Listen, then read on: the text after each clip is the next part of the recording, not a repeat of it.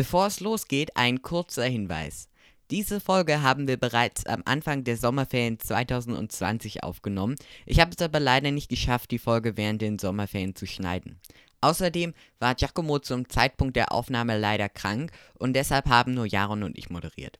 Jetzt wünsche ich euch viel Spaß mit der Folge.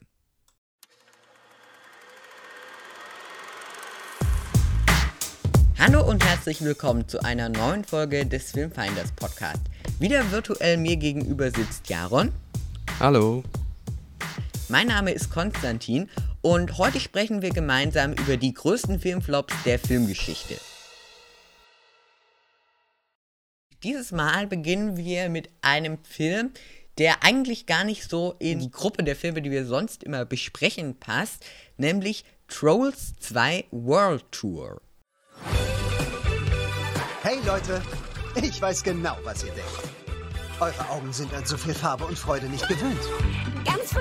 Nun, meine Freunde, mir scheint, ihr habt so viele düstere Filme mit fiesen Anti-Helden gesehen. Vielleicht wird es Zeit, etwas Sonne in euer Leben zu lassen.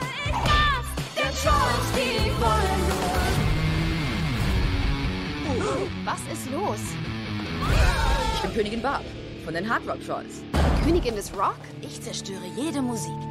Außer Rock. Wer war das? Die Wahrheit ist, es gibt noch andere Arten von Trolls. Ja, also wir haben den Film mit der Jugendfilmjury gesehen. Ich glaube, anders hätte hätt ich mir den Film, glaube ich, nicht freiwillig angeschaut.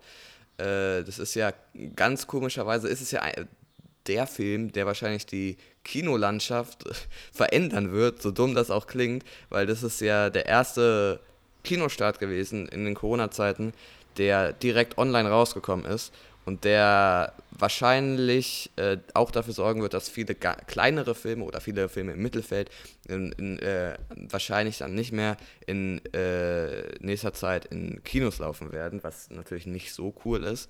Ähm, vor allem, weil jetzt auch viele Kinos schließen. Ich meine, die ganzen Arthouse-Kinos, bestimmt gibt es bei dir auch Kinos in der Nähe, die schon irgendwie kurz davor sind zu schließen. Ja. Meistens die kleineren Kinos, die dann nicht irgendwie einer Kette angehören. Und das ist halt ein bisschen schade, aber das, da, durch dieser Film hat sich halt gezeigt, dass die dass Filme, die direkt online rauskommen, auch kommerziell sehr, sehr erfolgreich sein können. Und prinzipiell fand ich die Strategie generell, die Universal gefahren hat, nicht so cool, weil Universal will ja jetzt generell auch äh, Releases gleichzeitig im Kino und online rausbringen, anstatt normalerweise in Deutschland ist das so, ich glaube, ein halbes Jahr später kommen die erst online raus oder im DVD äh, raus. Das will Universal jetzt anders machen, finde ich nicht so cool. Ähm, deswegen, naja, also ganz positive Umstände, mit ganz positiven Umständen oder mit hohen Erwartungen bin ich jetzt nicht reingegangen. Aber ich muss sagen, wir haben den Film ja, falls man auf unserem Instagram vorbeigesehen hat, da probieren wir jetzt ein bisschen aktiver wieder zu sein. Ähm, da haben wir, habe ich einen Post gemacht, äh, wo wir kurz äh, zitieren aus dem Jugendfilmjury-Beitrag wo wir, also Giacomo auch noch, wo wir mitgeschrieben haben. Wir sind ja in der Jugendfilmjury Berlin. Ähm, und wir haben dem vier Sterne gegeben. Für welche Zielgruppe war es nochmal? Ich weiß nicht, sieben, acht? Oder was hat man Genau, da? ab sieben oder acht Jahren haben wir den, glaube ich, bewertet. Ja, und für, für die Zielgruppe ist es auch ganz, ist es auch bestimmt ganz, ganz witzig. Ich hab, kann jetzt nicht aus Erfahrung sagen, bin ich die Zielgruppe.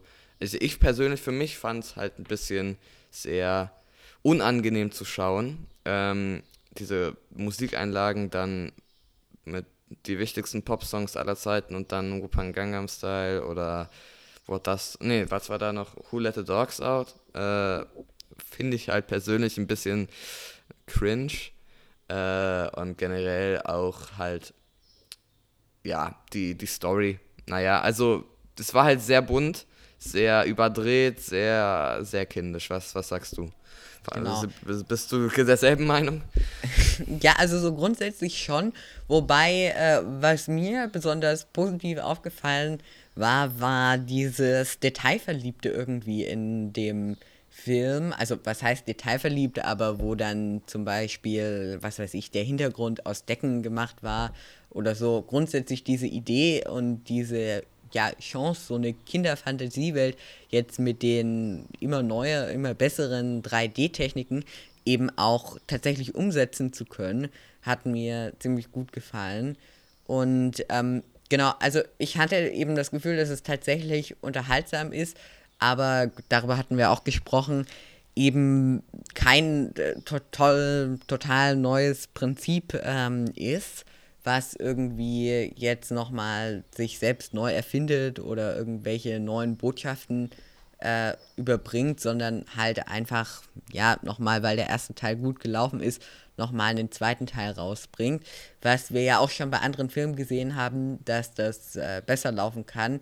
Zum Beispiel hatten wir als Jugendfilmjury den ähm, Kindertiger an Ostwind 4 vergeben, was ja auch tatsächlich dann schon der vierte Teil so einer ähm, Film, Filmreihe war.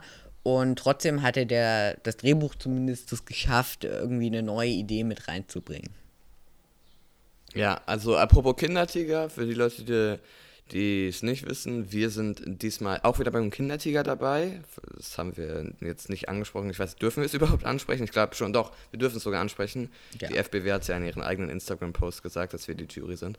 Wir sind aber nicht die Jury für die Drehbücher selber am Ende, die den Preis dann verleiht, sondern diesmal sind wir die Jury für die Nominierungen. Wir haben ja beim letzten Mal in unserer Laudatio, so heißt es, haben ja. wir uns gewünscht, dass wir, dass nicht nur Kinder den Preis verleihen, sondern auch die Drehbücher selber nominieren, die eingereicht wurden. Und genau das machen wir jetzt. Das heißt, wir müssen jetzt eifrig lesen. Wir, haben, wir sind schon in der engeren Auswahl, da dürfen wir, glaube ich, jetzt aber nicht, nichts sagen. Ist ja auch, werdet ihr dann ja sehen, wenn die Nominierungen draußen sind.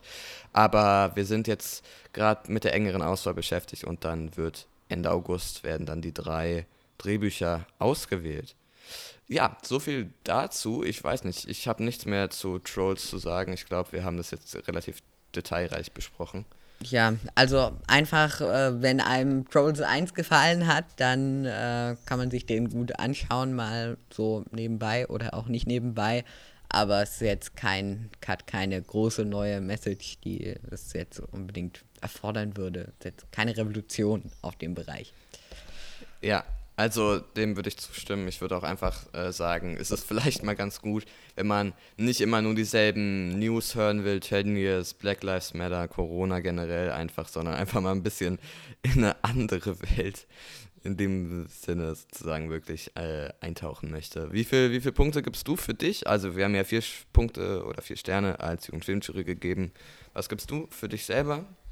Äh, achso, also für mich selber würde ich drei von fünf geben. Aber für die Jugendfilmjury bin ich tatsächlich mit vier von fünf Sternen sehr zufrieden, weil ich würde sagen, das gibt einfach dieses wieder jetzt nichts Neues Revolutionäres, aber trotzdem einfach unterhaltsam. Ja, also 2,5 von 5 würde ich jetzt für mich persönlich geben. 4 von 5 ist okay. Äh, für die Zielgruppe. Gut, dann kommen wir zu einer Serie. Ich, ich hatte das Gefühl, also ich habe die Serie angefangen Anfang der Woche. Also wir nehmen das gerade auf am 25. Juni, Donnerstag, 25. Juni. Ich habe es Anfang der Woche, ich glaube Montag oder so angefangen. Bin jetzt in der Mitte der zweiten Staffel äh, von The Politician. Gentlemen, ich werde Präsident der Vereinigten Staaten. Ich benenne einfach nur Fakten. Ich werde Präsident eines Tages. Wirklich, du machst mir meinen Traum nicht kaputt. Ich muss sagen, dass mir dein Ehrgeiz Angst macht. I want that trophy. Die Schule verdient was Besseres als euch. Wenn du ihn schlagen willst, musst du deine innere Kälte ohne Wenn und Aber annehmen. I want that trophy. Ach, leck mich doch. Wir hassen Peyton viel mehr als du. Ich sollte ihn umbringen. Was? Ja, du hast ganz recht. Erstmal ganz kurz, ich weiß nicht, ob Konstantin oder ob du das weißt, wusstest. Äh, The Politician ist die Serie, die äh, Ian Brennan, Ian Brannigan und Ryan Murphy äh, gemacht haben, bevor sie Hollywood gemacht haben dieses Jahr. Ah, nee, das wusste ich noch nicht. Ähm, das heißt, das ist sozusagen aus derselben Feder entstanden. Ähm, aber erstmal, worum geht's? Äh, bei The Politician geht es um Peyton Hobart, heißt er, glaube ich. Und er äh, hat einen ganz strikten Plan mit seinem Team zusammen, äh, wie er Präsident der USA werden wird. Äh, der erste Schritt des Plans ist, dass er gewählt wird als Präsident äh, auf seiner Highschool. Das, äh, also er ist in seinem Abschlussjahr gerade. Und das äh, ist jetzt aber nicht das leichteste auf der Welt, da zum Beispiel eigentlich sein ursprünglicher Gegner River, mit dem er auch was hatte, er ist äh, bisexuell, würde ich jetzt mal, also denke ich mal, weil er hat eigentlich eine Freundin. Äh, also er ist bisexuell. Und ähm, der bringt sich aber während der Wahlkampagne, begeht er Selbstmord. Und dadurch äh, nimmt halt die Freundin von River den, den, Platz ein. Sie heißt Astrid und äh, sie nimmt sozusagen jetzt den Platz von ihrem äh, ehemaligen Freund ein und tritt gegen ihn in, die Kampagne, in der Kampagne an. Und es geht dann in der ersten Staffel zumindest darum, äh, wie er dann halt probiert, der Präsident von seiner äh, Highschool zu werden. Da geschehen noch ein paar andere Sachen, ich will jetzt nicht so viel sagen, aber der Trailer verrät schon ein, ein paar Sachen, muss man dazu sagen. Wie sehr ähnelt die Politician Hollywood? Also so auf den ersten Blick würde ich jetzt sagen, dass es gerade so, also vom Look her jetzt ziemlich ähnlich ja. ist. Also auch sehr gesättigt und so. Ja, ja, also das ist, das würde ich jetzt auch sagen. Also es, ist, es sieht halt sehr ähnlich aus, muss man. Es, die Sache ist, Politician spielt jetzt in 2017 die erste Staffel, glaube ich, oder 18, weiß ich nicht genau. Und Hollywood in den 50ern. Aber es von wie es gedreht wurde, wie es gemacht wurde, ähnelt sich schon sehr. Da merkt man halt, dass es von denselben Leuten ist. Es spielen ja auch teilweise dieselben Schauspieler mit, ähm, wie in beiden, ähm, in beiden Serien. Äh, aber ich finde The Politician jetzt nicht genauso gut wie Hollywood, aber es ist immer noch sehr, sehr unterhaltsam.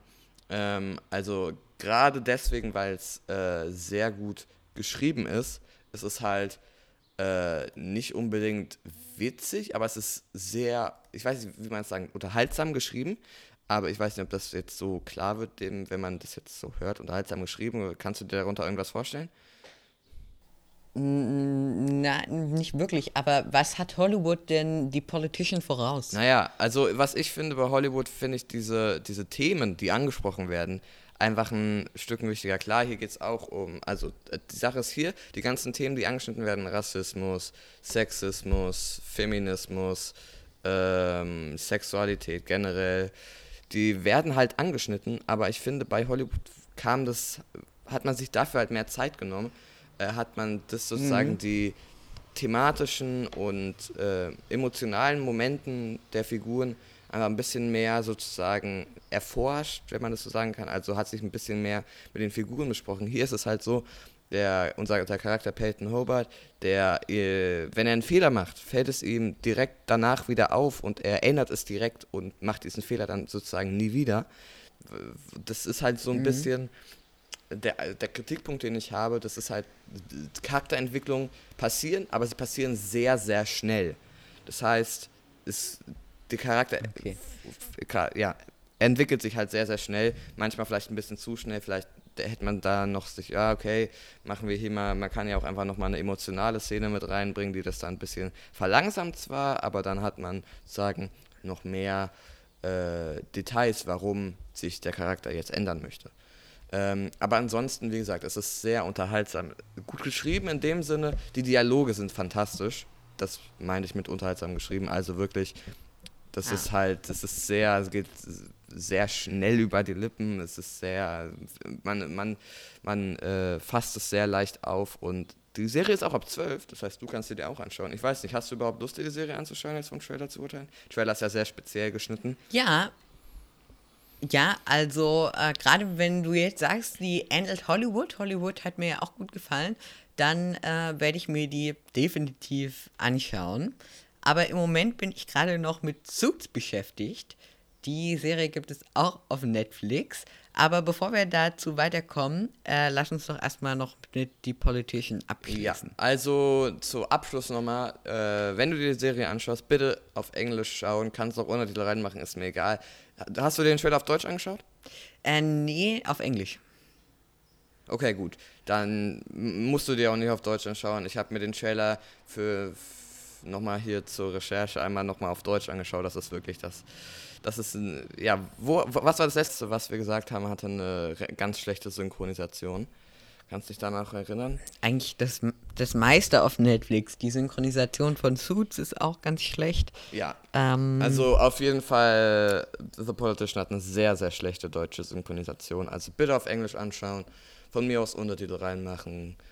Von mir aus, keine ich, keine Ahnung. Kann man, man kann alles machen, nur bloß nicht auf Deutsch schauen.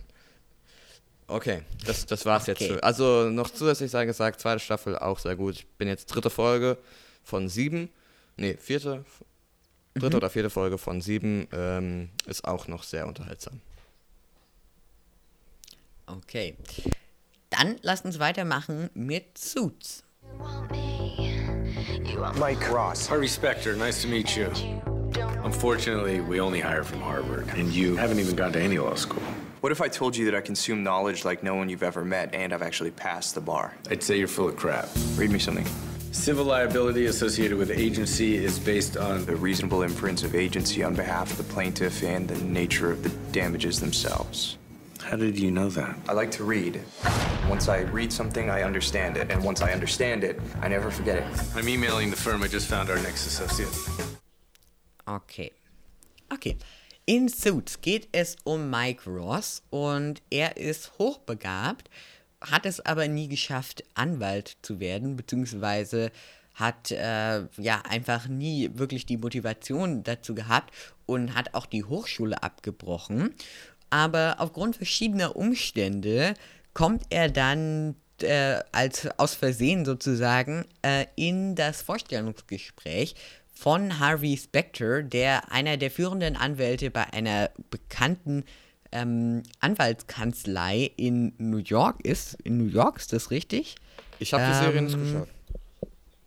Ah, okay. Ja, ich glaube aber, er ist einer der führenden Anwälte einer Anwaltskanzlei in New York.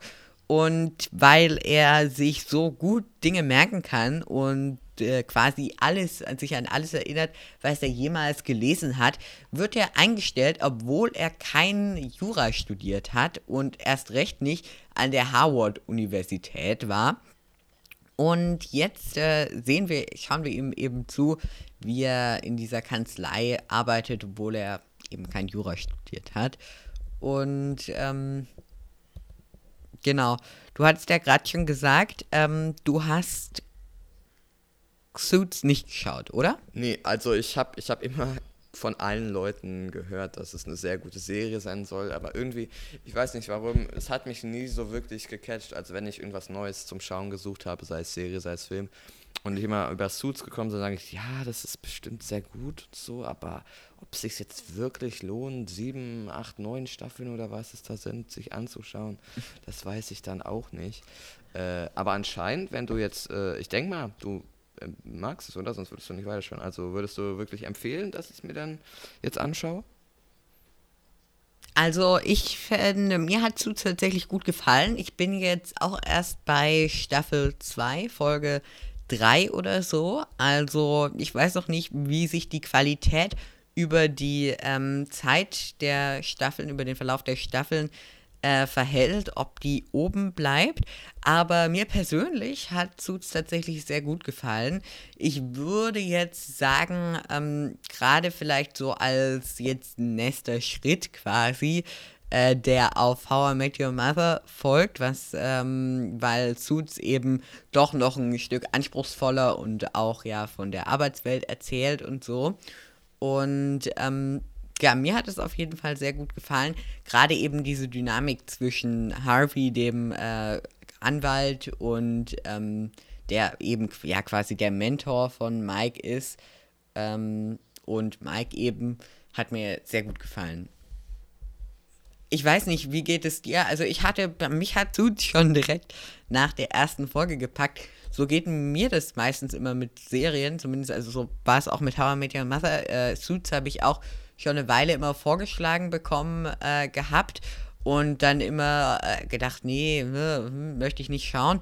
Und äh, wenn ich, wenn, zumindest mir geht es immer so, wenn ich mich dann einmal überwinde, die erste Folge zu schauen, dann äh, packt mich die Serie, packt, ja, doch packt mich die Serie meistens. Geht es dir so auch, oder? Ja, also normalerweise schon. Jetzt im, Ver- im speziellen Beispiel The Politician, was bei mir, was ich ja geschaut habe, es war es halt so, meine Mutter und ich wollten irgendwas schnell schauen und dann habe ich ihr kurz erläutert, worum es ging. Dann meinte sie, ja, komm, mach. Dann. Also meine Mutter ist da viel einfacher, einfach sich zu entscheiden und dann haben wir einfach angefangen. Und ja, jetzt, jetzt haben wir innerhalb von zwei Tagen äh, irgendwie ja, zehn Folgen oder was das, was weiß ich, geschaut. Ähm, naja, aber äh, zu Suits, ich habe mir den Trailer angeschaut, äh, machen wir eigentlich immer, bevor wir den Podcast aufnehmen. Und äh, ich fand, der Trailer wirkte irgendwie sehr witzig, aber dann habe ich im Kommentar gelesen, dass, der, dass eigentlich die Serie sehr eigentlich so Themen wie äh, Rechtfertigung des Handelns, wie handle ich gut, handle ich, handle ich schlecht und sowas äh, behandelt und dann eigentlich eher viel tiefsinniger ist. Also meine Frage wäre jetzt, ist Suits eher lustig oder eher traurig? Ich glaube, also traurig ist Suits auf keinen Fall. Ich glaube, dass es ähm, eben tatsächlich gerade äh, auch ab und zu um diese moralischen Aspekte des Anwaltseins geht. Also was passiert, wenn ich jetzt den Bösen, den Falschen, die falsche Seite vertrete und so.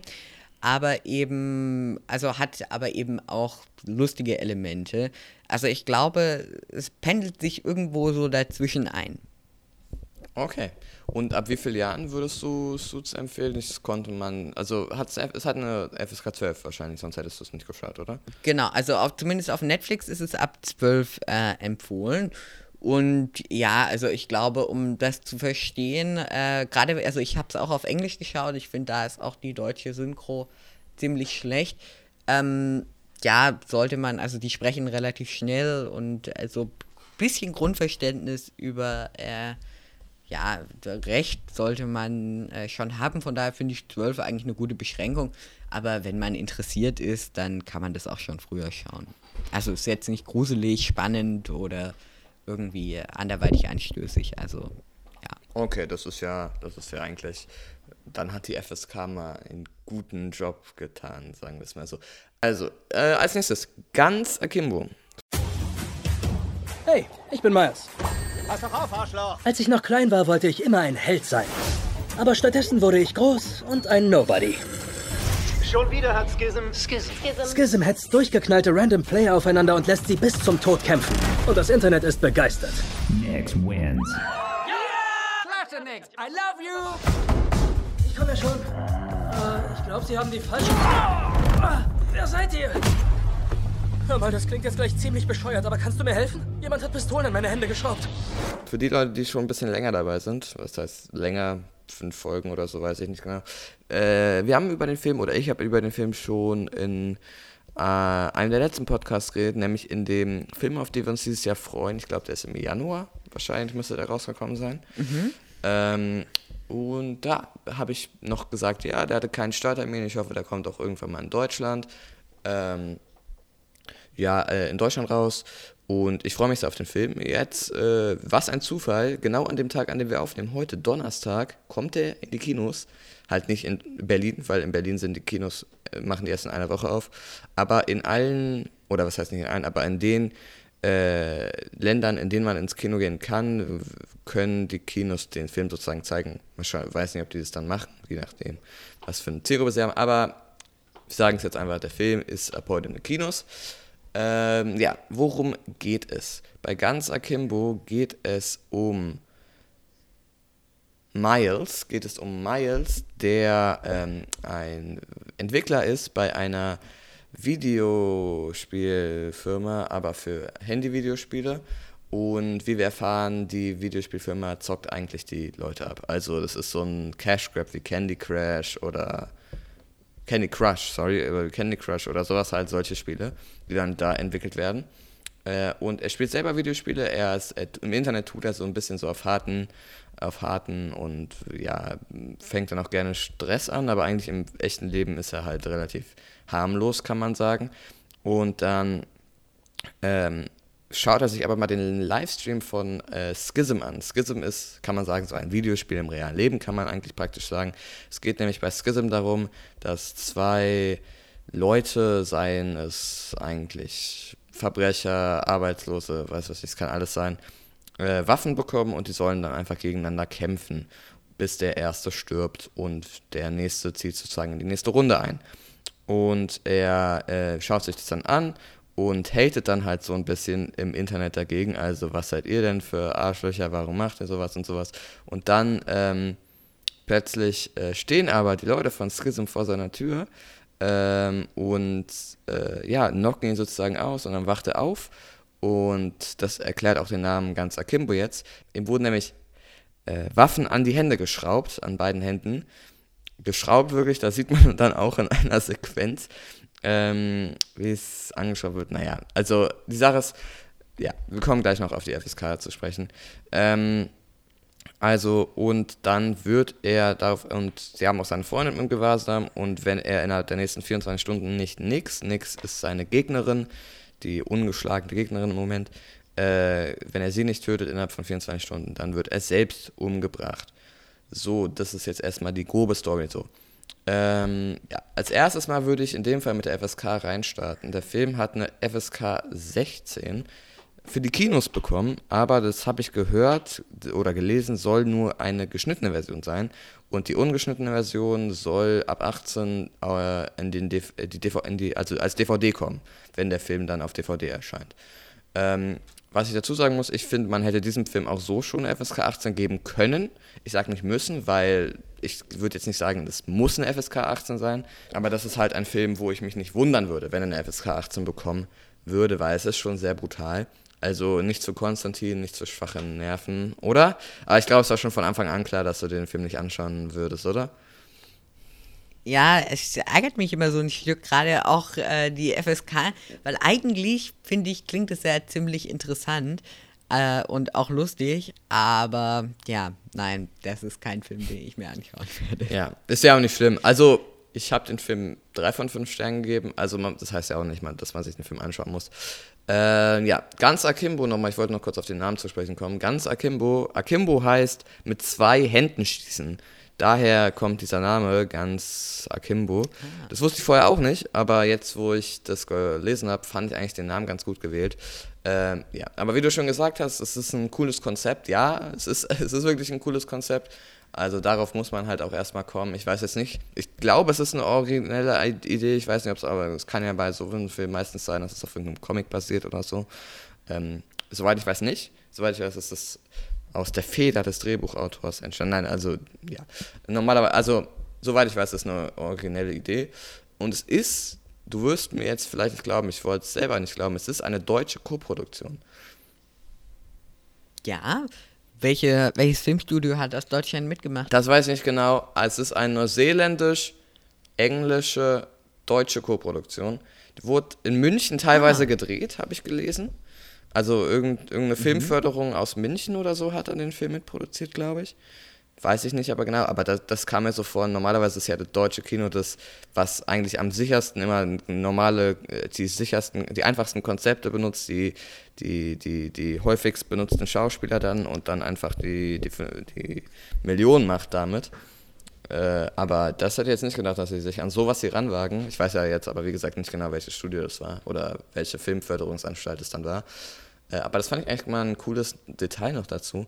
Ja, aber wie gesagt, also das Konzept ist eigentlich das, das Beste an dem Film.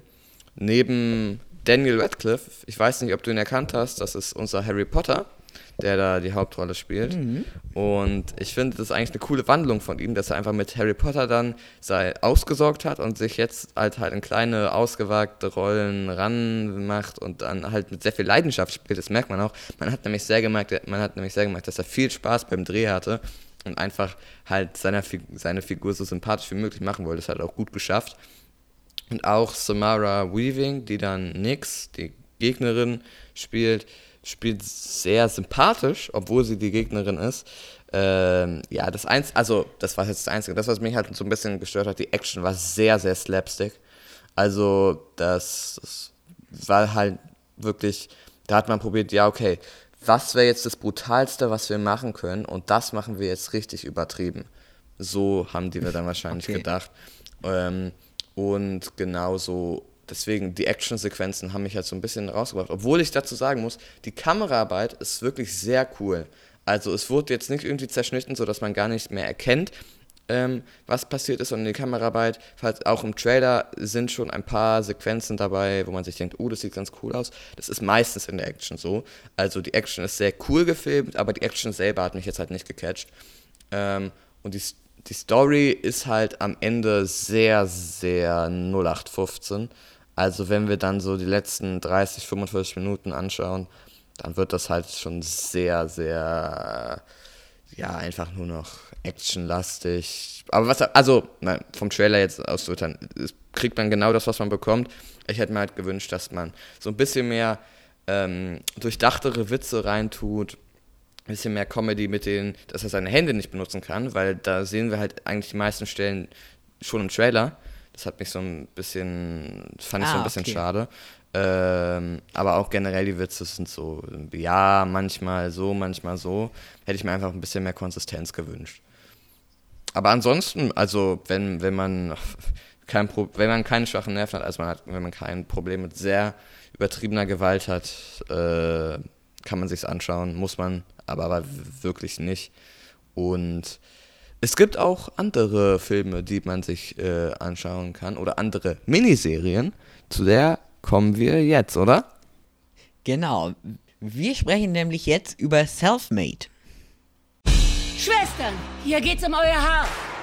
Sie trampeln auf uns rum. Sie sagen, wir sind hässlich, bis wir uns hässlich fühlen. Wundervolles Haar eröffnet wundervolle Möglichkeiten. Ich muss zugeben, du hast ein Händchen dafür. You can call me Queen. Ich will eine vollständige Kosmetiklinie. Deswegen möchte ich meine eigene Fabrik eröffnen. Man kann auch zu schnell expandieren, weißt du. Selfmade ist eine Netflix-Mini-Biografie-Serie sozusagen, die vom Leben von Madame C.J. Walker handelt. Das äh, war die erste bekanntere, erfolgreichere ähm, schwarze Unternehmerin in den USA und und auch die erste weibliche Unternehmerin. Stimmt. Erfolgreich. Stimmt. Sie stellt eben Haarwuchsmittel her und wir sehen eben, wie sie sich äh, ihr, gegen ihre Konkurrenten durchsetzt und für die Rechte der Frauen äh, einsteht. Und besonders gut hat mir hier gefallen, das hat mich an der Stelle, auch wenn es vom Look äh, definitiv anders war als Hollywood, etwas äh, daran erinnert. Es gab wirklich äh, wieder tolle Szenenbilder und tolle Kostüme und ja, alles, was man sich so wünscht. Hast du Selfmade auch gesehen, Jaron? Nee, tatsächlich nicht. Also vielleicht liegt es daran, dass es mir bis heute nicht einmal vorgeschlagen wurde in meinen Netflix äh, Recommendations. Ich glaube, es ist generell so ein bisschen in der Masse untergegangen, oder? Ja, also mir wurde das eigentlich relativ häufig vorgeschlagen. Und mir hat Selfmade eigentlich ziemlich gut gefallen, wobei ich aber mit dem ähm, ja, Verlauf der Geschichte nicht ganz so, also was heißt zufrieden war, die war dann gegen Ende nicht mehr ganz so unterhaltsam, aber gut, das ist eben der Verlauf des echten Lebens, aber es war sehr interessant und gut umgesetzt auf jeden Fall. Also wir leben ja in einer Zeit, in der Black Lives Matter ja, also jetzt sehr populär ist. ist findest du die Miniserie daher relativ aktuell?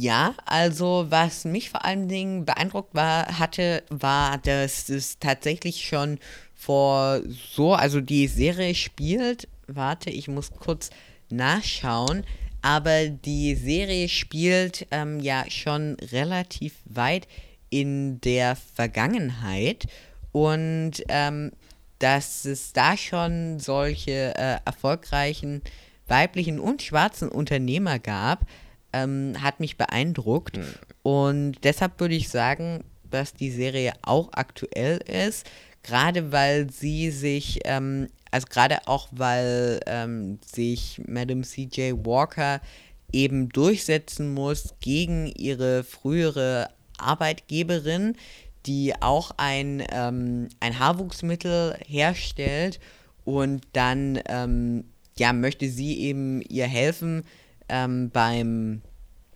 beim Verkaufen dieses Haarwuchsmittels und äh, genau, ihr wird dann aber eben gesagt, dass es nicht geht, weil äh, eigentlich wollen alle schwarzen Frauen in den USA so aussehen wie, äh, wie weiße Frauen, also mit glattem Haar und so.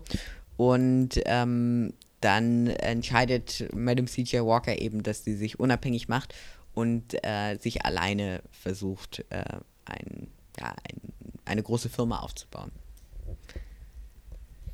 Okay, äh, ich habe mir hier noch, glaube ich, eine Frage aufgeschrieben. Äh, ist die also Miniserie, das, also wir haben ja schon über Miniserien gespr- gesprochen, ist die Länge als Miniserie zu ausreichend oder zu viel? Also ist es, sagst du, ich hätte lieber weniger gesehen, es hat mir von der Länge gepasst, oder äh, ich, man hätte es noch weiter ausschmücken können? Also ich hatte das Gefühl, das, die Serie hatte jetzt vier ähm, Folgen und ich hatte das Gefühl... Wie lange ist eine Folge? Ja, ungefähr eine Stunde, glaube ich. Ähm, ich hatte das Gefühl, das reicht grundsätzlich erstmal aus, wobei ich mich, äh, wobei ich gedacht hätte, also man hätte das bisschen noch detailreicher erzählen können, weil zwischendurch dann doch sehr groß, große Zeitsprünge stattfinden und wir dann auf einmal sehen, dass sich jetzt die Firma schon viel weiter gewachsen ist. Ich bin, also ich kenne ja die äh, tatsächliche Geschichte nicht, äh, von daher weiß ich, ist da einfach wahrscheinlich in der Realität nicht so viel Spannendes passiert. Aber ähm, ich glaube, fünf Folgen oder vielleicht sogar sechs hätten nicht geschadet. Okay, also würdest du es allen empfehlen, sich die Serie zu schauen, oder? Oder gibt es da jetzt irgendwelche Ausnahmen? Nein, also ich glaube, alle Leute, die Lust haben auf äh, eben so eine Biografie, denen ist das zu empfehlen, genau. Okay. Also ja. man bekommt eben keine Unterhaltungs-Netflix-Serie, sondern eben. Was Dramatisches. Ja, eher dramatisch. Oder emotional. Also keine Comedy. Ja. Ähm, noch kurz, bevor wir zum, zum nächsten Film kommen, der auch von Netflix ist, eine erfreuliche Mitteilung, nämlich unsere Miniserie, also was heißt unsere Miniserie? Eine Miniserie, über die wir im Phänomen Miniserien-Podcast geredet haben, bekommt oder hat eine zweite Staffel bekommen oder bekommt sie noch, äh, ich glaube 26. Juli war der Termin, irgendwie, ich glaube, oder 25. Ähm, Ende Juli kommt die zweite Staffel von How to Sell Drugs Online Fast mit dem Titel How to Sell Drugs Online Fast, Staffel 2. Ja, also, ähm, ja, also zweite Staffel kommt. Ich habe mir den Trailer schon mal angeschaut. Sieht ganz gut aus. Ich fand, der Trailer war jetzt nicht so schnell geschnitten wie der erste Teil, aber da lass mich mal überraschen. Auch wie lang die Serie ist, wissen wir noch gar nicht.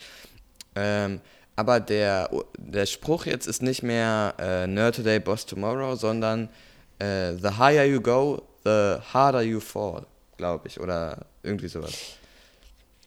Ja, wobei, ähm, ich weiß nicht, was hattest du da für ein Gefühl? Ich hatte ein bisschen das Gefühl, dass es jetzt einfach, also dass es einfach noch weiter erzählt wird. Also ich meine, sie versuchen jetzt eben das Business, ihr Geschäft noch weiter äh, wachsen zu lassen, aber das kam mir jetzt nicht so spannend vor, oder? Hast du den Trailer auch angeschaut? Ja, ich habe den Trailer auch gesehen. Okay, ähm, ja, wie gesagt, ich würde mich da überraschen lassen. Man soll ja jetzt nicht nur am Trailer urteilen. Also, wie gesagt, ich, ich ja. musste da in gewisser Weise zustimmen. Ich fand es da jetzt. Der erste Trailer hat mich so ein bisschen, also der Trailer für die erste Staffel hat mich so ein bisschen mehr gecatcht. Ähm, wie gesagt, ich werde es mir wahrscheinlich trotzdem anschauen, gerade da wir jetzt auch Ferien haben und so. Wenn es genauso lang ist wie die erste Staffel, dann ist es ja auch einfach nur ein, ein Zwei-Stunden-Film oder was weiß ich da. Das geht dann ja easy runter. Ja. Äh, wir werden sehen. Aber kommen wir jetzt erstmal zu einem wirklichen Film von Netflix, äh, der auch als heißer Oscar-Kandidat gehandelt wird, nämlich Da Five Bloods. Black GI, is it fair to serve more than the white Americans that sent you here? Nothing is more confused than to be ordered into a war to die without the faintest idea of what's going on. I dedicate this next record to the soul brothers of the 1st Infantry Divisions. Be safe.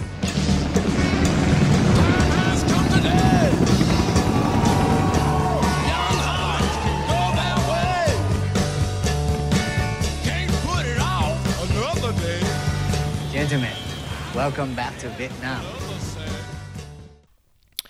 Also, da Five Bloods. Auch dieser Film ist leider nichts für schwache Nerven. Tut mir leid, Konstantin, falls ich dich jetzt enttäuschen muss.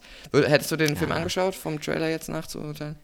Mm, ja, da bin ich mir noch nicht ganz so sicher. Ähm, aber grundsätzlich hatte ich das Gefühl, dass er vor allen Dingen interessant ist und äh, auch toll aufbereitet. Ich habe es nicht wirklich, ich habe äh, jetzt relativ schnell gesehen. Ich war mir nicht sicher, ob es auch einen Trailer auf Deutsch gibt. Ich habe jetzt nur den Trailer auf Englisch geschaut.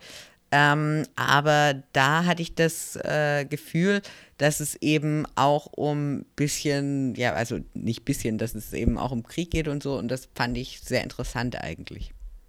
Es geht um fünf, Vietnam, äh, um fünf dunkelhäutige Vietnam-Veterane, die nach langer Zeit zurückkehren in den Vietnam, um dort den Schatz zu finden, den sie mit ihren verstorbenen Anführer im Vietnamkrieg dort vergraben haben. Äh, das Blöde ist nur, dass da es gibt noch französische, französische Händler, die, die, den Schatz auch wollen oder Vietna, vietnamesische Einwohner. So, und dadurch entsteht sozusagen auch äh, noch ein moderner Konflikt.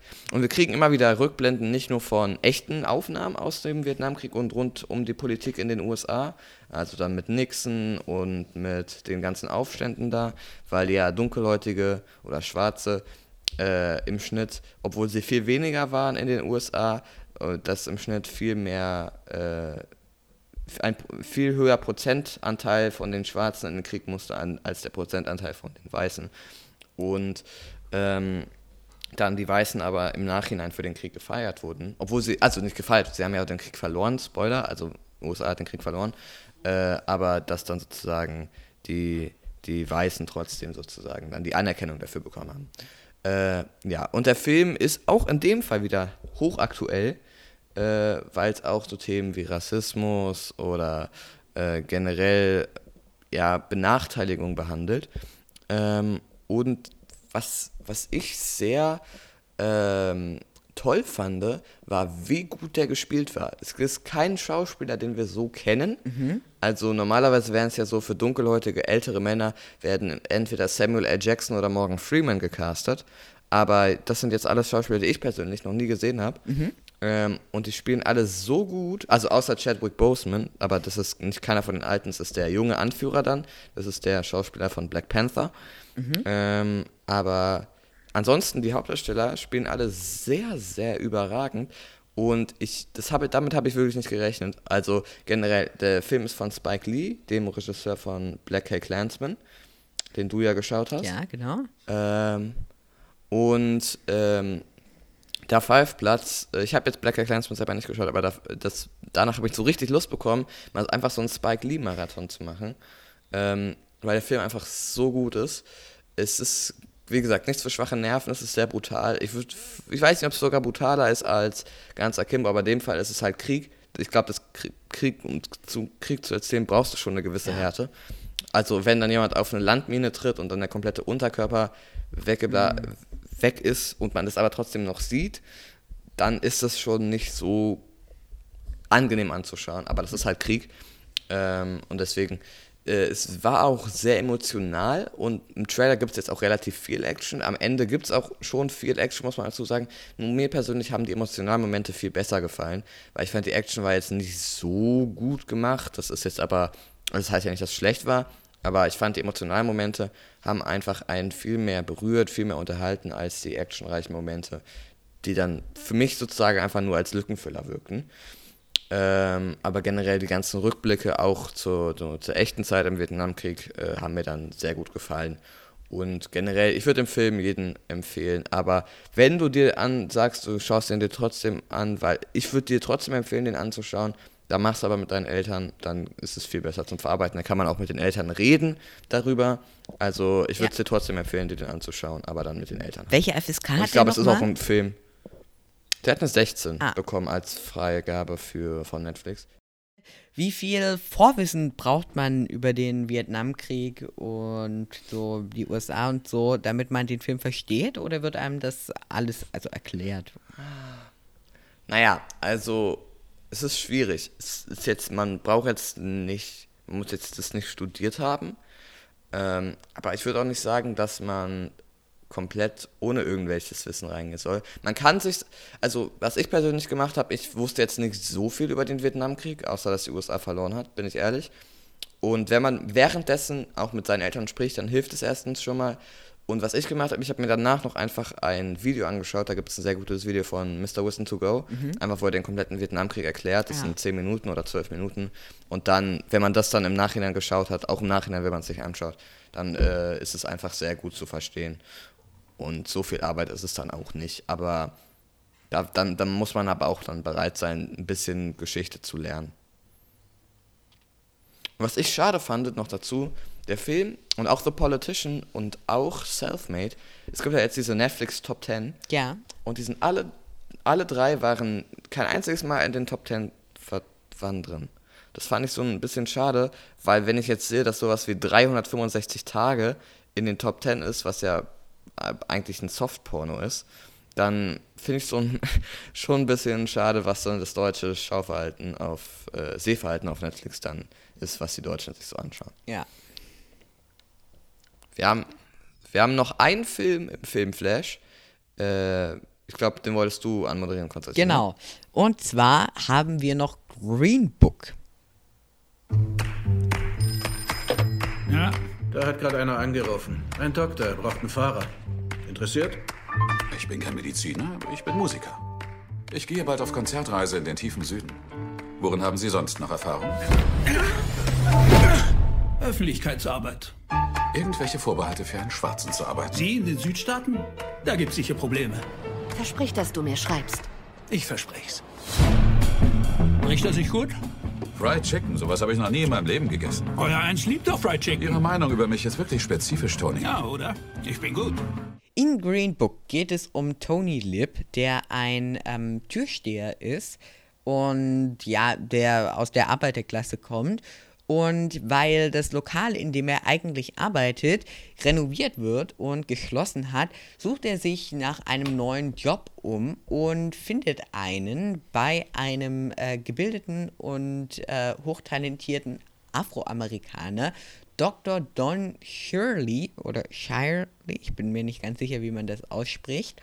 Und ähm, er wird dann eben von ihm eingestellt und geht äh, zum Anfang aber mit vielen Vorurteilen über Afroamerikaner in diese Geschäftsbeziehung und fährt dann eben mit ihm auf die Tour und lernt ihn dann besser kennen. Und mich hat Green Book ein bisschen an ziemlich beste Freunde erinnert.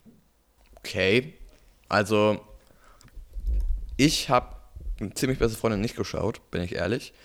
Ähm, obwohl das auch so ein ewiger Kandidat auf meiner Watchlist ist.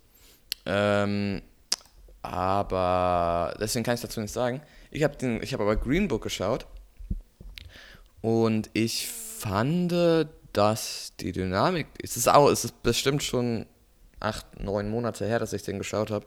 Ich meine mich aber zu erinnern, dass der Film ähm, mit dem Thema Rassismus sehr gut umgeht. Also diese Dynamik oder diese, diese Partnerschaft dann zwischen den beiden, ähm, die ja so sehr verschieden sind und dann, dass der, ja, also dass diese Dynamik zwischen Dr. Don Shirley, der dann ja auch am Ende Tony ähm, hilft, zum Beispiel Briefe an seine Frau zu schreiben, ist einfach so schön ausgeschmückt wurde, dass ich den Film dann am Ende doch sehr mochte. Und bin ich ehrlich, hätte ich jetzt am Anfang nicht gedacht. Ich fand den sehr unterhaltsam. Also normalerweise Oscar-Filme sind jetzt ja nicht dafür bekannt, dass sie sehr unterhaltsam sind, sondern eher, dass sie halt auf Emotionen setz, setzen und dass man sich dann wirklich Zeit nehmen muss, um die Filme zu schauen. Aber hier fand ich, der war auch so sehr unterhaltsam und der Oscar war zwar unverdient, fand ich, weil 2018 gab es schon ein paar Filme, die sehr viel besser waren.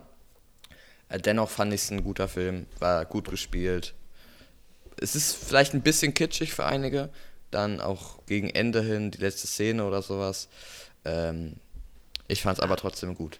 Ja, wobei, äh, die, die, fand ich eigentlich auch ähm, ganz nett. Genau, und vielleicht noch, ähm, was ich auch noch toll fand und auch spannend zu sehen, eben wie äh, Dr. Don Shirley dann ähm, ja selbst auch das Gefühl hatte, sich ähm, ja eben nicht mehr, also das ist jetzt natürlich auch äh, so komisch, rassistisch, ich weiß es nicht, das Gefühl hatte, aus seiner Community nicht mehr zu, zu der schwarzen Community dazuzugehören, eben weil er jetzt, ähm, weil er jetzt so gebildet ist und so viel Geld hat und so. Okay, dazu kann ich jetzt nichts mehr sagen. Okay. Soweit erinnere ich mich dann auch nicht mehr, bin ich ehrlich.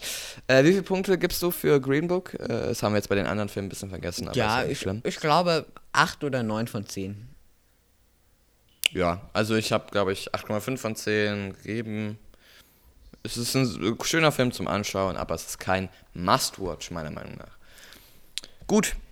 Ich, das heißt, wir sind mit dem Film vielleicht durch in nur 55 Minuten. Beim letzten Mal waren das, glaube ich, ein bisschen mehr, eine Stunde mehr oder so, weiß ich nicht genau. Ähm, ja, also Hauptthema. Unser Hauptthema. Filme, die kein Must-Watch sind. Ist das eine Überleitung, die wir vertreten können? Naja, also es heißt ja, nur weil ein Film floppt, heißt ja nicht, dass er schlecht ist. Na gut, das stimmt auch. Äh, ja, wir reden äh, über die größten Filmflops der Filmgeschichte. Wir haben uns die Top 3 rausgesucht, von verschiedenen Quellen analysiert und stellen euch einen, machen, haben euch einen kleinen Beitrag erstellt, äh, zu dem ihr ähm, lernt, ja, warum die Filme gefloppt sind und generell, was die Filme überhaupt waren. Ähm, dazu sei gesagt, ähm, wir haben die Filme natürlich nicht produziert. Wir wissen jetzt, wir wissen jetzt nicht hundertprozentig, warum die gefloppt sind. Wir können aber anhand von Kritiken und Zuschauerbewertungen und so können wir dann halt unsere Schlüsse daraus ziehen. Und noch dazu sei gesagt, nur weil ein Film gefloppt ist, heißt nicht, dass er schlecht ist. Also, fangen wir an mit Platz Nummer 3. Das ist ein Film, von dem ich vorher noch nie gehört habe. Du? Nein, äh, den Titel kannte ich tatsächlich auch noch nicht.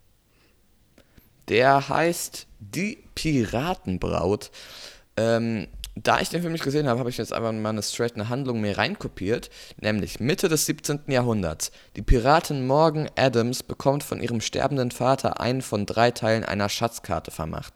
Mit Unterstützung des Gauners Shaw begibt sie sich auf die Jagd nach den beiden fehlenden Kartenteilen. Allerdings hat auch Morgans hinterhältiger Onkel es auf den Goldschatz abgesehen. Um sein Ziel zu erreichen, schreckt der blutrünstige Pirat vor keiner Schandtat zurück. So. Ist das eine ähm, deutsche Produktion oder? Nein, es ist eine, es ist eine amerikanische Produktion. Ah, okay. Aber jetzt nur von, von der Beschreibung her, wärst du interessiert? Nee, also ich hatte das Gefühl jetzt so ein bisschen, das klingt so sehr, bisschen sehr nach, sehr piratenfilmig irgendwie. Es gibt halt einen Schatz und sie suchen den halt und dann wollen andere Leute auch noch den Schatz. So. Ja, der Film heißt ja nicht umsonst Die Piratenbraut. Der Originaltitel ist Cutthroat Island. Ich weiß jetzt nicht, was Cutthroat ist. Äh, oder ja, also wahrscheinlich dann. Ich weiß nicht genau. Also, ja. Äh, der Film ist erschienen. Da waren wir beide zehn Jahre noch nicht geboren. 1995. Ähm, deswegen ist jetzt auch nicht so schlimm, dass wir den Film nicht kannten. Äh, ja, also ich, ich gehe mal direkt rein mit den Facts. Der Film hatte ein Budget von 98 Millionen US-Dollar ohne Marketing einberechnet. Man muss bei Marketing, sei dazu gesagt, meistens nochmal das Budget verdoppeln. Also sagen wir mal 190 Millionen Budget. Was schätzt du, wie viel hat der Film eingenommen? Jetzt ohne zu schauen. 20 Millionen? wirst du sogar noch überschätzt. Der Film hat genau 10 Millionen 17.322 US-Dollar eingenommen. Das das liegt wahrscheinlich auch daran, der Film ist nur in den USA gestartet, weil dadurch, dass in den USA nur 10 Millionen eingenommen wurden, hat es für die gar keinen Sinn gehabt, den auch international rauszubringen. Noch ein Punkt, warum wir den Film gar nicht kennen müssen. Äh, ja, also, ich habe mal ein bisschen recherchiert, warum der Film gefloppt sein könnte. Das heißt jetzt nicht, dass er wirklich deswegen gefloppt ist, sondern dass es ein paar Gründe sind, die dafür sprechen würden. Also, als erstes Mal, er erschien in einer Zeit, in der Fluch der Karibik noch nicht draußen war. Also vor Fluch der Karibik, ich weiß nicht, ob man es sich vorstellen kann, aber Piraten waren sowas von out.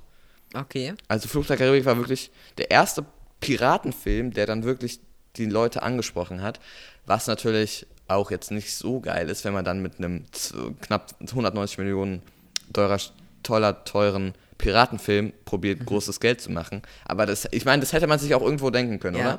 Also, ja. wenn, wenn Piraten nicht, nicht in sind, dann sollte man es auch nicht probieren. Wobei, so aber ähm, der Fluch der Karibik musste ja auch irgendwie erstmal anfangen. Ja, da, dazu muss aber gesagt sein, Fluch der Karibik kommt von Disney. Ich habe jetzt, ich weiß nicht, ich glaube, das, das Studio hier war MGM. Mhm. Ähm, die haben zum Beispiel James Bond auch, aber deswegen, hiervon sind sie fast insolvent gegangen von diesem Oh. Film. Aber wie gesagt, wenn man einen Piratenfilm macht und Piraten komplett out sind, dann muss man nicht direkt fast 200 Millionen Dollar reinstecken. Also ich sage ja nicht, dass man nicht deswegen keinen Piratenfilm machen soll, sondern man, man muss nicht direkt halt. Und 200 Millionen Dollar 1995 waren extrem viel, muss man dazu noch sagen. Ne? Also für heute ist es vielleicht für einen Blockbuster Standard, aber damals, das, das war bestimmt einer der teuersten Filme aller Zeiten damals. Hm, okay. Und jetzt auch einer der teuersten Flops.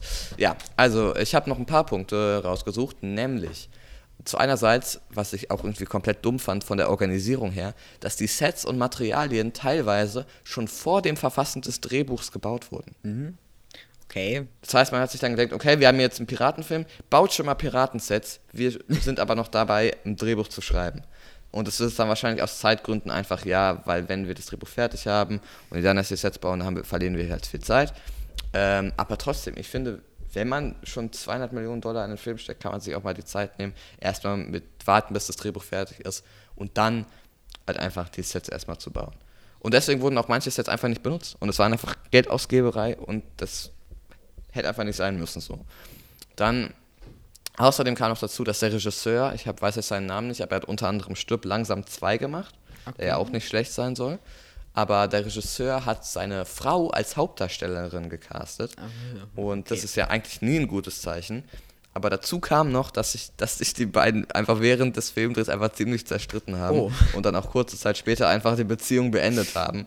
Das heißt, das war jetzt vielleicht auch nicht so die beste Idee, dann noch seine Frau als Hauptdarstellerin zu casten. Naja, dann äh, kam auch noch dazu, ich habe noch drei ganze Punkte, dass der vorgesehene Kameramann sich einfach während dem Dreh den Knöchel brach. Oh. So, und, des, und, und deswegen musste halt ganz kurzfristig ein anderer Kameramann her. Und das ist halt dann erstens, müssen sie ja trotzdem immer noch den anderen Kameramann bezahlen, die müssen auch die, für die, die ganzen Krankenhaus, Krankenhauskosten zahlen. Und zweitens mussten sie einfach nochmal direkt einen neuen Kamera suchen, der dann vielleicht gar nicht mehr so gut ist, aber trotzdem immer noch sehr viel kostet. Und, jetzt haben noch zwei Sachen, die Schauspieler wollten ihre Stunts selber machen. Hä? Und das hat halt, ja. Okay. Der, und das hat halt nicht nur Zeit, sondern auch Geld beansprucht, weil ich meine, Schauspieler sind halt keine au- ausgebildeten Stuntmen, die brauchen halt viel Training, um die Choreos dann einzu, einzustudieren und sowas halt. Und ja, keine Ahnung, also das sind halt einfach so Punkte, die hätte man einfach vermeiden können. Und dann hätte man vielleicht auch, ähm, ja, erfolgreicheren Film rausgemacht. Aber es geht ja auch nicht nur immer ums Kommerzielle, sondern auch, ob der Film überhaupt gut ist. Äh, ich, die, der Film war jetzt nicht komplett schlecht. Habe ich, also bei Rotten Tomatoes, das ist jetzt meine Quelle, hat der Film 38% bekommen, also 38% der Kritiker mochten den Film. Das ist immer noch besser als zum Beispiel die Neuadaptierung von Artemis Fowl von Disney Plus, der jetzt auf Disney Plus gestartet ist. Der hat ganze 9% bekommen. Ähm, aber das hier ist äh, 38% ist halt unteres Mittelfeld ähm, bis schlechthin, kann man so sagen. Und als Wertung 4,43 von 10 von den Kritikern. Und Okay. die Sache ist, warum der Film, dann- also das heißt ja nicht, dass der Film nur bei schlechten Kritiken bekommt Flop. Zum Beispiel Aquaman oder so hat ja eine Milliarde eingespielt, obwohl der 50% nur hatte. Äh, aber es kommt meistens darauf an, wie, wie sehr die Zuschauer den mochten. Und die Zuschauer mochten den Film aber auch nicht. Nur 40% von Zuschauern und nur 5,9 von 10 von Zuschauern. Das ist, hört sich jetzt vielleicht nicht so schlecht an, aber die normalerweise sind die Zuschauerwerte bei Rotten Tomatoes halt weitaus höher. Und äh, selbst wenn Film von Kritikern äh, schlecht beworben wurde, äh, heißt, äh, heißt es nicht, dass der Film direkt floppt, sondern wenn, A- wenn Zuschauer den mögen, dann wird er trotzdem kommerziell erfolgreich. Also, was ich einfach als Fazit sehen würde, es würde einfach viel zu viel Geld für einen Film ausgegeben, bei dem schon im Vorhinein es einfach zu viele Schwierigkeiten gab und den weder Zuschauer noch Kritiker mochten. Jetzt im Nachhinein, ähm, hast du irgendwie mehr, mehr Empathie für diesen Film befunden? Ma- Magst du ihn irgendwie ein Stück mehr, ein Stück weniger als jetzt äh, vor, vor der Besprechung? Also ich. Also von der Story Er hat mir vorher schon absolut gar nichts gesagt und auch äh, von der Story her. Also ehrlich gesagt, äh, du hast ja gerade so viele Fehler aufgezählt, die da bei der Produktion gemacht sind, die auch teilweise irgendwie nicht wirklich nachvollziehbar waren. Von daher habe ich meine Meinung ehrlich gesagt nicht wirklich verändert. Okay, ja, das äh, ist ja jetzt auch nicht das Schlimmste der Welt. So, Platz 2. Ähm, den hätte jetzt eigentlich Giacomo anmoderiert, aber da Giacomo, wie gesagt, ausgefallen ist für diesen Podcast, äh, hoffentlich ist er beim nächsten Mal wieder dabei, äh, mache ich den jetzt. Ähm, Mortal Engines. Und das ist ein Film, den könnte, der könnte einigen Leuten vielleicht sogar was sagen. Den habe ich, glaube ich, gesehen. Aus, äh, Oder? Sprechen wir über Wirklich? denselben Film? Warte. Engines. Ähm, ja, Mortal Engines, den habe ich gesehen. Ja. Krieg der Städte, oder? und wie. Ja. Und wie fandest du den? Mir hat Mortal Engines ehrlich gesagt ziemlich gut gefallen. Gerade auch die grafischen Effekte, ähm, zum Beispiel, also nicht zum Beispiel, aber besonders die großen Häuser, die äh, rumgefahr, rumgefahren äh, sind. Und es ist jetzt schon eine Weile her, aber ich meine auch der Plot hat mir ziemlich gut gefallen. Ähm, also ich würde jetzt äh, sagen, ähm, ich würde keinen Grund sehen, jetzt zumindest inhaltlich, warum der Film gefloppt hätte sein sollen. Naja, also das ist, muss ich dich jetzt enttäuschen, das ist einer der Gründe, warum der Film gefloppt ist. Also, ähm, man muss dazu sagen, Mortal Engines, auch dieser Film wurde jetzt nicht komplett, also er hat schon noch schlechtere Kritiken bekommen als die Piratenbraut, muss man dazu sagen. Nämlich ganze, Trommelwirbel, 26% auf Rotten Tomatoes und eine Kritikerwertung von 4,89 von 10. Das ist jetzt nicht gerade das Beste. Und das, obwohl Zuschauer den gar nicht so schlecht fanden. Also Zuschauer haben den knapp 49% gegeben, das ist jetzt auch nicht gut für Zuschauer, aber wenigstens 6,28 von 10. Aber auch das konnte den Film halt einfach nicht retten, weil ähm, ich glaube, ich weiß nicht, ob ich, also ich persönlich habe mir den Film auch nicht im Kino angeschaut. Vielleicht, ich glaube, es lag am Marketing. Man hat ja sehr groß damit geworben, dass es von Peter Jackson ist, Mhm. der ja die Herr der Ringe-Filme gemacht hat Ah. und die ja als absolute Klassiker gelten. Und dann, wenn dann halt die schlechten Kritiken reinkommen, dann sind die Leute einfach, ich glaube, komplett unmotiviert, äh, sich den Film anzuschauen. Aber lass uns erstmal schauen, wie viel der Film überhaupt eingenommen hat. Der Film hat, äh, ich weiß gar nicht, also hier, es, sieht jetzt gar nicht so schlecht aus. Der Film hat ungefähr ein normales Budget von 100 Millionen gehabt, aber ich habe gehört, ähm, dass das Marketingbudget sehr, sehr hoch sein sollte. So, hier steht es nämlich, ähm, der Film hat 83, Ko- äh, 83 Millionen 672.000 und 673 Euro eingenommen, was ja eigentlich gar nicht so schlecht ist. Ähm, aber der, die Marketingkosten, lass mich kurz nachschauen. Ah, Okay, also der Film hatte auch, wie gesagt, also ungefähr mit Marketing äh, um die 200 Millionen äh, gekostet. Und deswegen ist das hier auch einfach so ein desaströser Flop, vor allem weil äh, dieser Film aus Hollywood kommt.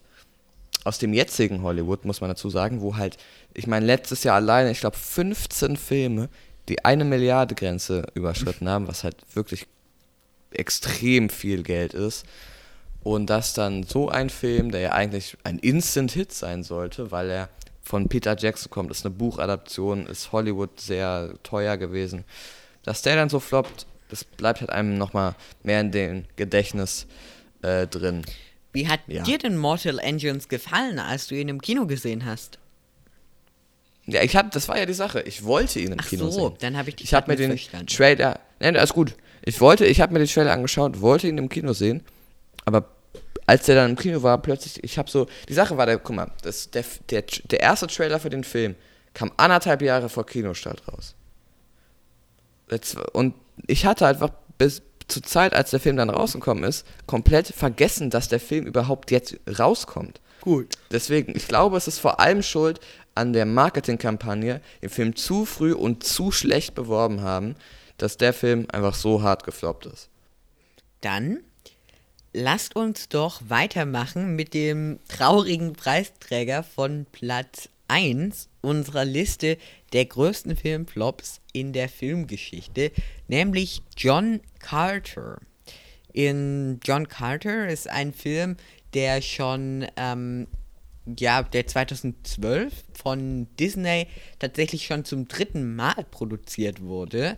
Vorher gab es schon äh, immer wieder mal äh, ja, Versuche, ihn zu produzieren, aber wir möchten heute über die, die Produktion von Disney sprechen. Ähm, und in John Carter geht es um einen Soldat aus dem amerikanischen Bürgerkrieg, der verstirbt und äh, sein alleiniger Erbe beginnt, ähm, sein Tagebuch zu lesen. Und wir sehen dann eben die Geschichte, die in diesem Tagebuch steht. Und die handelt davon, dass 1868 ein Soldat, äh, eben der Soldat John Carter, auf unerklärliche Weise zum Mars teleportiert wird, als er ähm, einen Marsbewohner eben auf der Erde in so einer Höhle tötet. Und er sieht eben die marsianische Zivilisation, die zerfallen ist und ähm, von Krieg und Leid beherrscht wird. Und Carter lernt dann den König kennen und rettet eben die Prinzessin und ja, lebt dann so auf dem Mars und mischt sich da in die Kriege ein und so. Und ähm, genau, 2007 gab es bereits einen Versuch und ähm, 2012 genau wurde der genau also 2000 wenn ich das richtig verstanden habe dann begann die Produktion ähm, des Films 2007 und ähm, genau der Regisseur der eben anfangs äh, da bei den Film drehen wollte war Andrew Stanton und der wurde dann bei 2009 mit Michael Chabon ersetzt. Ähm, und dann haben sie eben 2010 mit den Dreharbeiten begonnen. Und das Budget, was sie hatten, waren 250 Millionen US-Dollar tatsächlich. Und ähm, ähm, genau, und dazu kommen eben nochmal 100 Millionen US-Dollar. Und dann sind wir insgesamt bei 350 äh, Millionen US-Dollar Budget, was ja auch schon eine gute, gute Menge Geld ist. Und ähm, ja, jetzt darfst du mal raten, was glaubst du, wie viel Geld äh, hat John Carter eingenommen? Äh, ja, um ehrlich zu sein, es tut mir leid, ich habe mir gerade die Zahlen einmal ah, selber okay. angeschaut. Äh, aber es ist nicht viel, kann ich schon mal sagen. Jetzt könnt ihr ja dann deswegen aber mal zu Hause raten. Wie, wie viel würdet ihr schätzen? Ihr ja dass John Carter uns auf Instagram schreiben, wenn ihr mal bei unserem Instagram-Account @filmfeinders vorbeischaut. Dort posten wir übrigens regelmäßig äh, mehr oder weniger spannende ja, Ausschnitte aus unseren Filmkritiken und ihr könnt euch anschauen, was wir so machen, wenn wir gerade nicht hinter den Mikrofonen sitzen. Nämlich hat John Carter in den USA 73 Millionen US-Dollar äh, eingenommen, also in den USA und in Kanada. Und äh, trotzdem ist der Film dann aber weltweit gestartet und ähm, hat weltweit 210 Millionen US-Dollar eingenommen. Na, international, weltweit hat er dann zusammengerechnet. Also international 210 und dann zusammengerechnet sind es 280. Ja, ja genau. Ähm, Genau, und äh, Disney gab bekannt, die, das habe ich nicht verstanden, wirklich, aber sie haben wohl bekannt gegeben, dass sie 200 Millionen US-Dollar ähm, Verlust gemacht hätten.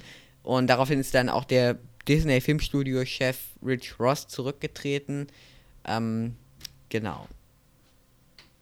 Ja, also man muss nämlich, das haben wir jetzt vergessen zu sagen noch dazu, man muss nämlich noch bedenken, die Filmstudios kriegen nur knapp 50 Prozent von den Einnahmen, weil die Kinos müssen ja auch von irgendwas leben. Ne?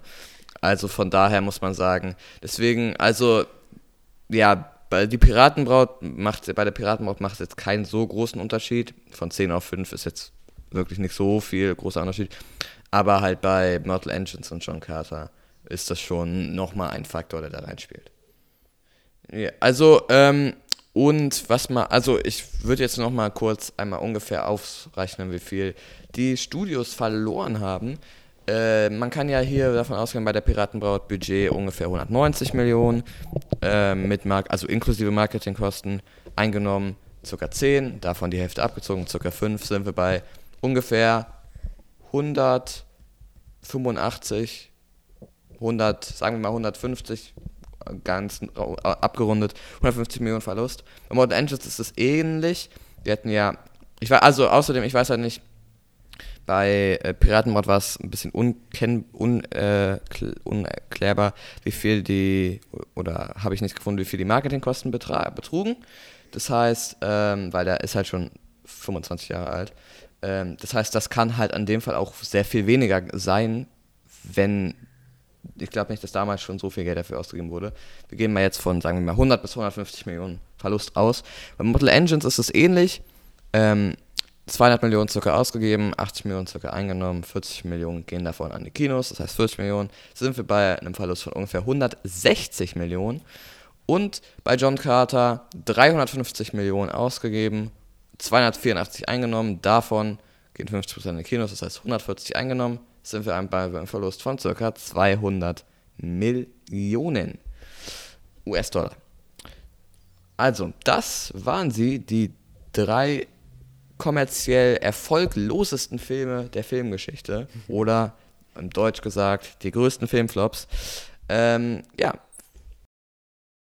Und das war's dann auch schon wieder mit unserem Podcast hier Filmfinders. Wenn ihr noch mehr Filmkritiken von uns lesen wollt und uns nicht nur zuhören wollt, dann schaut auch unbedingt auf unserer Webseite www.film-finders.de vorbei. Die findet ihr auch in der Podcast-Beschreibung verlinkt. Und dort findet ihr nicht nur Filmkritiken, unsere Podcasts, sondern auch anderweitige Ankündigungen. Die findet ihr aber auch auf unserer Instagram-Seite, filmfinders heißen wir dort. Dort könnt ihr euch mal umschauen, wenn euch interessiert, was wir so machen, wenn wir nicht hinter den Mikrofonen sitzen. In diesem Sinne würde ich sagen, vielen Dank fürs Zuhören und bis zum nächsten Mal. Tschüss.